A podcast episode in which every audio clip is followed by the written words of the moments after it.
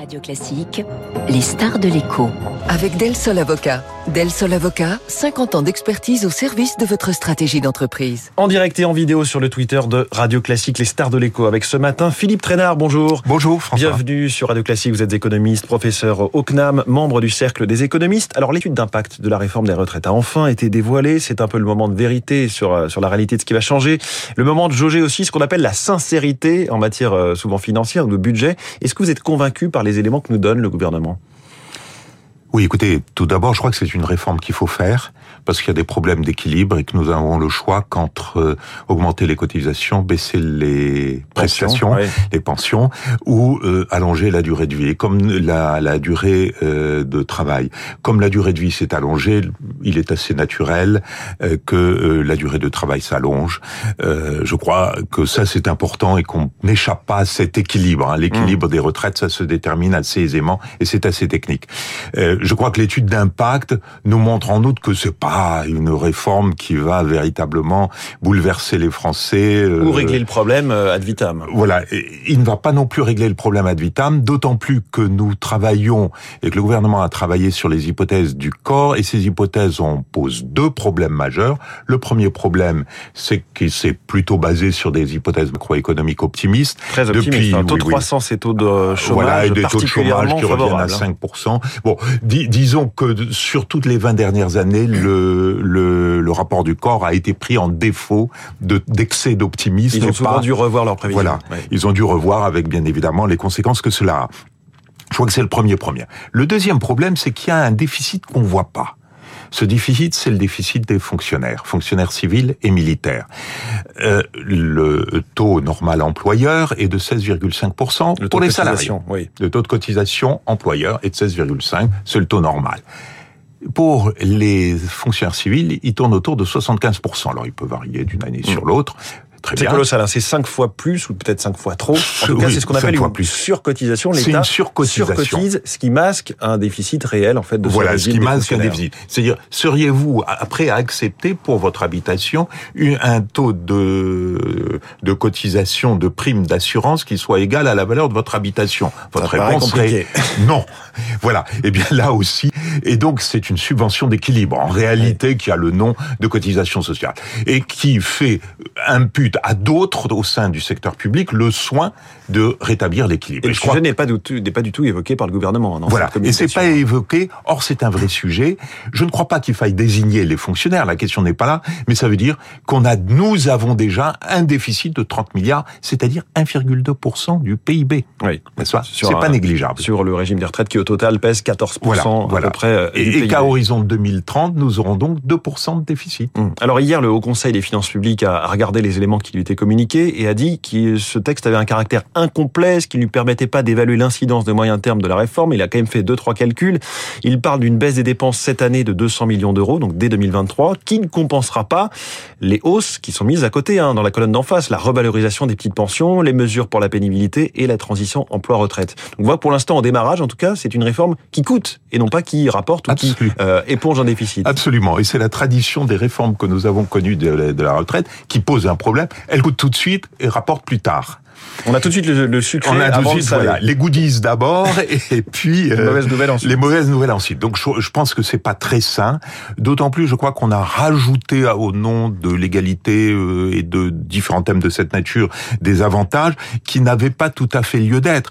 Prenons l'exemple d'un jeune de 16 ans qui part à, qui peut partir à la retraite à 58 ans. Or, ce que nous savons, si nous voulons maintenir les cotisations sociales, si nous, nous voulons maintenir l'équilibre, si vous rentrez euh, sept ans plus tôt sur le marché du travail, en fait, vous avez le droit à trois ans seulement de euh, de, de, bonus en termes de, en termes de retraite. Normalement, ce serait 61 ans, c'est 58 mmh. ans.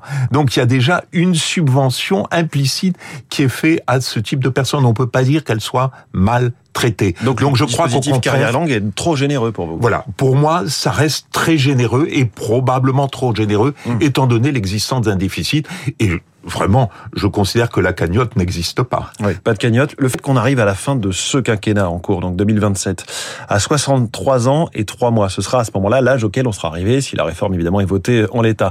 Est-ce que c'est le risque qu'on s'arrête là et donc à mi-chemin du fait d'un changement probable possible de composition du Parlement? Ah bah, Il y a toujours un risque de cette nature, vous savez. Les... Une forme de clause de revoyure de fait, hein, institutionnelle. Hein. Absolument, elle est institutionnelle et elle ne peut pas, une alternance politique peut euh, changer cela. Mais ça, je crois que c'est le cas depuis toujours, n'est-ce pas?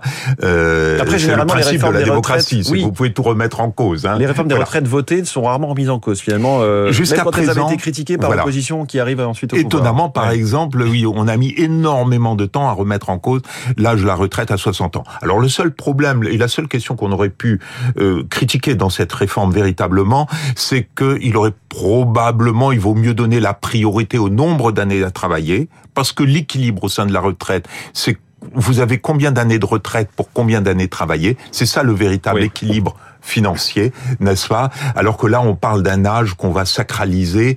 Euh, bon, les âges sacralisés, ça n'a pas beaucoup de sens, surtout que dès demain, dès l'année prochaine, n'est-ce pas Il aura plus beaucoup de sens puisque nous gagnons à peu près 1,25 mois de durée de vie euh, par année, et cette vie n'est pas gagnée par des actifs euh, comme vous et moi, mais par des retraités. Oui.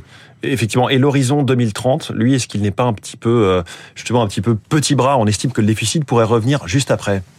Oui, le déficit revient euh, dès 2030 et après, euh, et je pense que justement, si on veut éviter toutes les réactions que nous voyons, mon Dieu, j'avais tout prévu et mmh. voilà que mes plans de départ à la retraite sont, sont mis en l'air, je pense qu'il faut voir loin avec la retraite. La retraite est à minima quelque chose qui se conçoit à 20 ans. Parce qu'aujourd'hui, je sais sur les 20 prochaines années quelle sera, grosso modo, n'est-ce pas, la force de travail active et la capacité mmh. de créer des richesses en France. Je le sais. Après 20 ans, ben, il y a des nouvelles naissances qui vont devenir grands, qui vont passer sur le marché du travail et les choses peuvent changer. Qu'est-ce que vous pensez de cette proposition de certains députés de la majorité au sein du, du MoDem qui veulent revenir sur les 35 heures et donc faire travailler les Français 35 heures et demie, 35 heures et une demi-heure par semaine pour euh, financer autrement une partie de cette équation budgétaire? Elle a une part de vérité. Après ça, je crois qu'il ne faut pas du tout se fixer sur une solution plutôt mmh. qu'une autre.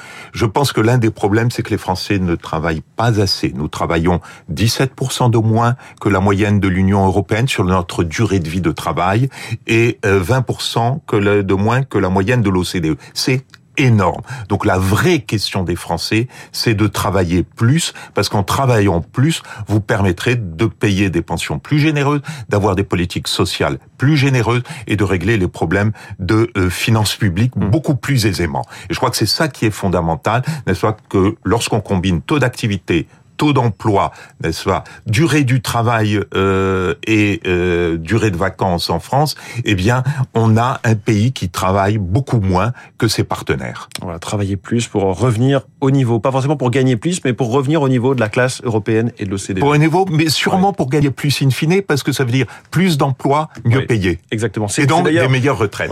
Le, le, gouvernement tape sur un points de PIB en plus avec cette réforme de retraite à la fin du, du quinquennat. On verra tout ça. Donc, oui, on sur verra, scénarios mais tous les grands modèles, y compris du FMI, de la Commission, vont plutôt dans ce sens. Alors un point, c'est toujours avec une marge d'incertitude importante. Et puis beaucoup de choses peuvent se passer d'ici 2027.